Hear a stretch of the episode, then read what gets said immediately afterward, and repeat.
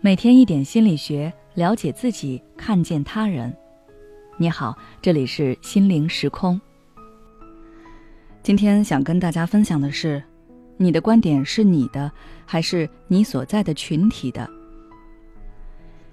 前段时间，我和朋友一起看了一部电影，我们都觉得，虽然电影中的某些情节经不起推敲，但是整体感觉还可以。因为有些细节我们都没有看懂。于是，朋友就去网上找解析。刚好他很喜欢的一个影评博主解说了这部电影，他就去看了。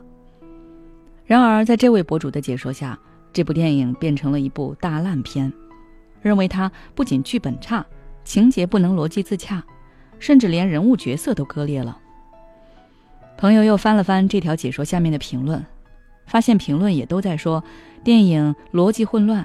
导演把握故事节奏的能力不行，背景音乐也不对。看完那些讨论后，朋友对我说：“好像这部电影是挺烂的。”我当时就让他止住这种想法，因为我知道他是被群体极化效应影响了。在决策心理学中有这样一个现象，那就是群体决策往往会比个人决策更加极端。也就是说。如果成员原本的观点都比较保守，经过群体讨论之后就会更加保守；如果成员原本观点都倾向于冒险，那么经过群体讨论后就会更加冒险。这种心理现象就是群体极化效应。就像我的朋友，他本来觉得这部电影虽然也有不合理的地方，但总体来说还可以。但是看完那位博主和众多粉丝的讨论。他便觉得这个电影是个大烂片，但是电影真的这么烂吗？其实也没有他们说的那么差。群体极化效应可以说是无处不在，它主要发生在非正式群体决策中，也就是朋友、邻居、网友、同事之间的讨论中，特别是在涉及态度、价值观和个体知觉判断时。比如说，粉丝为了维护偶像进行的互撕骂战。对校园暴力或者社会事件的抨击，公司会议的小组讨论，我们都能从中找到群体极化的影子。那么，究竟是什么导致了群体极化效应的出现呢？大体来说，有以下三个影响因素。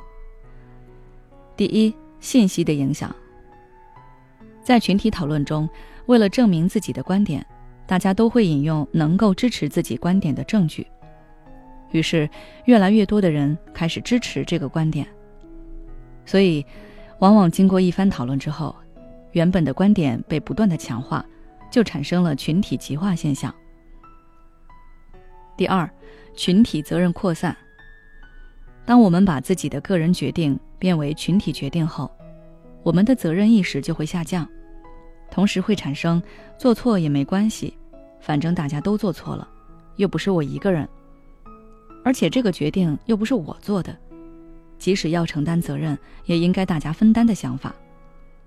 因此，在群体决策中，成员大多偏向于选择冒险性高的决策，也更容易做出一些极端的行为。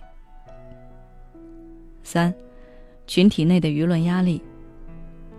个人的观点其实很容易受到周围人的影响。如果群体中只有少数人持有比较谨慎或者比较冒险的观点时，那么，这些人则很容易受到群体中其他人的排挤。他们可能会被认为是胆小鬼，或者是表现欲过强。为了不让自己成为别人口中的异类，很多人就会偏向于顺从大家的选择。归根结底，群体极化效应的出现，还是我们自己缺乏思考。当人处在群体中，接触到的信息越多，就越难冷静下来，深入理智的思考。所以，当我们身处群体中，对某件事发表观点或者下决定的时候，要记得问一问自己：事情真的是这样吗？我有没有被带节奏？或者，你可以去寻求一些局外人的意见。我们不能脱离群体，但是我们可以保持清醒。好了，关于群体极化的介绍就到这里。如果你想要了解更多内容，欢迎关注我们的微信公众号“心灵时空”。后台回复群体极化就可以了。